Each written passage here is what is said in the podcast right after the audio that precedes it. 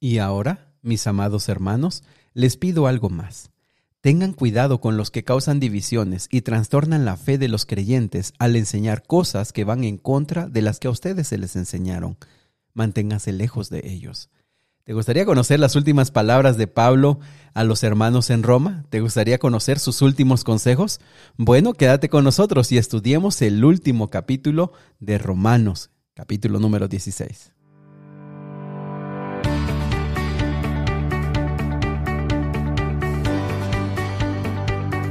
Nuevamente bienvenidos amigos y amigas al plan Revivados por su palabra. Me da tanto gusto saludarles esta mañana, desearles un extraordinario día, desearles que ustedes puedan decidirse caminar con el Señor este, esta mañana y bueno, invitarles para que puedan compartir estos audios con sus amigos y también eh, informarles, informarles que en, la, en las plataformas digitales de Apple Podcast, Google Podcast, Spotify. Tú puedes encontrar todos los audios desde Mateo capítulo número 1 hasta la fecha. Así que te invito, si tú das una ojeada y dices, me gustaría saber el comentario de este capítulo, bueno, puedes buscarlo y de esa manera también fortalecer tu fe y también conocer alguna opinión más, ¿verdad? Acerca de estos capítulos. A este canal le hemos cambiado el nombre, ahora se llama Momentos de Esperanza y también lo puedes seguir buscando como Daniel Morales Díaz, pero Momentos de Esperanza lo vamos a llamar a partir de ahora. Así que allí podrás encontrar todos los audios pasados. Muy bien, pues vamos a comenzar. Toma tu Biblia y comencemos con Romanos capítulo número 16. Pues amigos, llegamos al final de este extraordinario libro. A mí me ha encantado el camino hasta este momento. Creo que ha sido una experiencia extraordinaria. No sé qué les parezca a ustedes, amigos. Imagínense, estudiamos cuatro veces las lecciones, la vida de Cristo Jesús, que les digo honestamente, ahora me encantaría volver a leerlas porque eh, siento que las estoy viendo ya con otros ojos. Eh, siento que podría yo disfrutar más. Me encantaría volver a, comenzar Mateo capítulo 1, ¿verdad? Eh, después de eso estudiamos el libro de los Hechos, donde vimos cómo la iglesia se expandió, ¿verdad? Y cómo ha ido creciendo y creciendo y creciendo y creciendo. Y, cómo, ¿verdad? Los viajes misioneros de Pablo, el sufrimiento y bueno, cosas extraordinarias que hemos visto, la obra del Espíritu Santo. Ahora vimos el tratado, un libro, un libro tan precioso. A mí me parece que, no sé, uno de los mejores libros de la Biblia porque te explica sistemáticamente el tema de la salvación.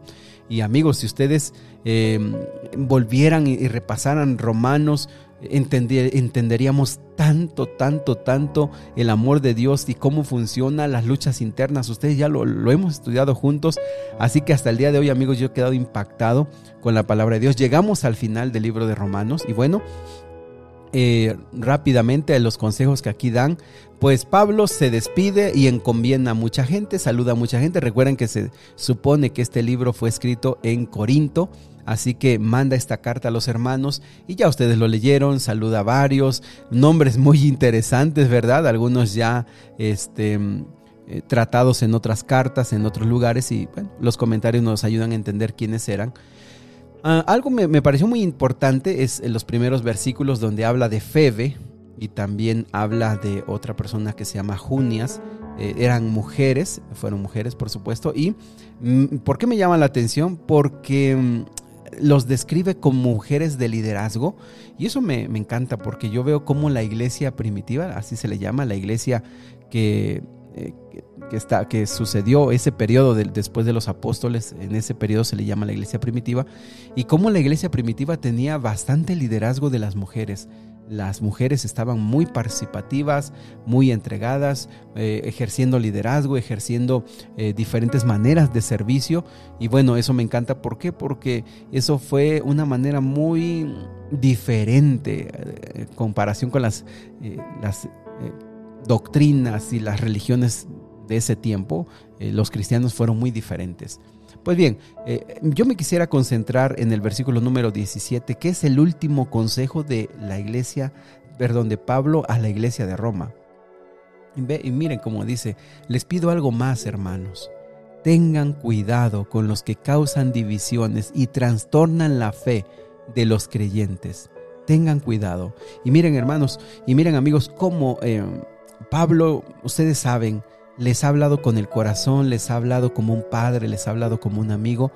y, les ha dicho ustedes deben ser muy humildes, muy sencillos, deben tratar bien a las demás personas, deben, ya lo hemos estudiado, o sea, una forma muy extraordinaria de tratar a las personas, pero dice, tengan mucho cuidado, o sea, que su humanidad, que su sencillez no los haga olvidar que hay gente que trae mala fe. Que hay personas que mm, no tienen las mejores intenciones. Tengan cuidado. Ahora, ¿de qué manera podrían identificar? Número uno dice, son personas que enseñan cosas contrarias o doctrinas contrarias a las que ustedes ya se les enseñaron. Acuérdate, ojo, si algo, aquí el principio es, si algo que se te enseña no está en la Biblia, amigos, lo siento, o sea, e-, ese es el, punto. Si con la Biblia te explican, y a ver, a ver, explícame, acuérdate, eh, nosotros lo hemos estado estudiando varias veces. Todo hechos, lo que va de Romanos es, vamos a la Biblia, y si no le entiendo a la primera, vamos de nuevo y explícame con la Biblia. Entonces, aquí el punto es, ten cuidado cuando haya personas que te enseñen cosas que no son bíblicas, que yo me imagino, que a mí me han contado, que mi pastor dice, que mi eh, tal dice, no. Eh, no, no, no digo que sean que tengan malas intenciones todos, pero aquí el consejo de Pablo es ten cuidado de los que traen divisiones. ¿Por qué? Porque enseñan cosas que ya están en contra de las, de las doctrinas. ¿Y qué dice el versículo 17? Mantente lejos de ellos. Ahora, ¿por qué? Segundo punto. Tales personas, versículo 18, no sirven a Cristo nuestro Señor, sino sirven, dice la Reina Valera, a sus eh, propios vientres, y esta traducción dice, sirven a sus propios intereses. Acuérdate, mucha gente viva, mucha gente astuta, encuentra en una comunidad cristiana, encuentra en la familia de Cristo Jesús a gente noble, a gente sencilla, a gente de buen corazón, y ellos traen sus propios intereses, regularmente son económicos, regularmente son de poder, regularmente son de estar sobre las otras personas y aprovecharse de ellos. Entonces, si tú ves que vienen enseñando algo que no está en, que está en contra de, la doctrina, que está en contra de la palabra de Dios, y tú te das cuenta que sus intereses son sacarte dinero, que sus intereses son eh, adquirir poder, adquirir autoridad, usar a la comunidad para sus propios fines, ojo, Ahora, ¿cuál sería la manera más fácil de convencer a la gente? Versículo 18 dice, con palabras suaves y halagos, palabras suaves y halagos engañan a la gente inocente. Tercera prueba, ojo, mucha gente puede venir con golpes para tratar de someterte, pero también mucha gente viene con palabras suaves, con halagos. ¿Y qué son halagos? Son las cosas que a nosotros nos gusta que nos digan.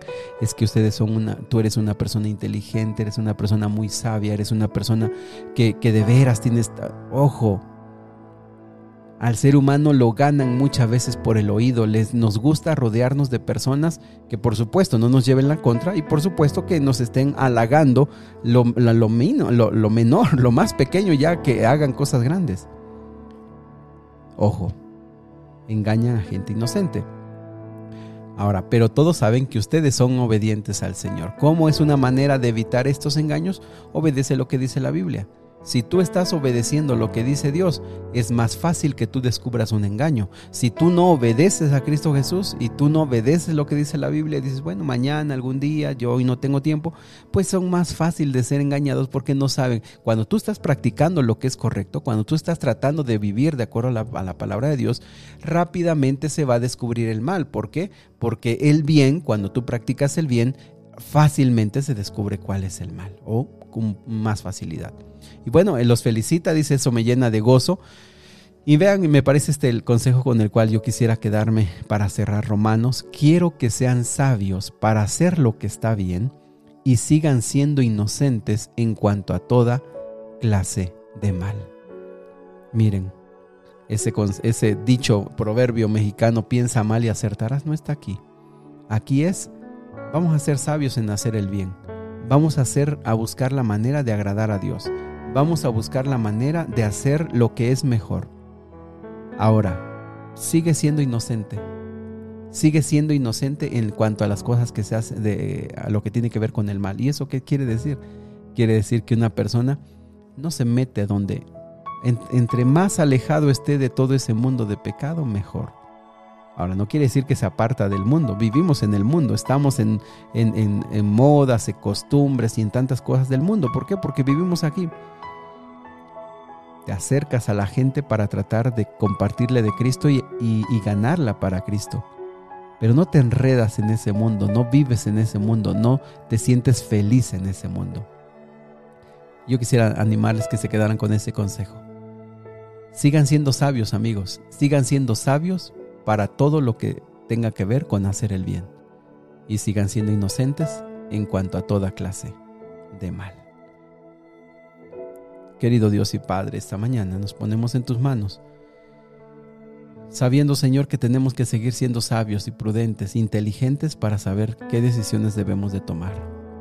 Ayúdanos a reconocer cuando una persona tiene malas intenciones con nosotros, con nuestra familia, con nuestros hijos, con nuestra comunidad, con nuestra familia cristiana. Ayúdanos, Señor, a ver más allá de lo que nuestros ojos son capaces de ver. Ayúdanos a ser prudentes para saber qué decisiones debemos tomar ante aquellas cosas complejas que a veces no sabemos qué hay detrás.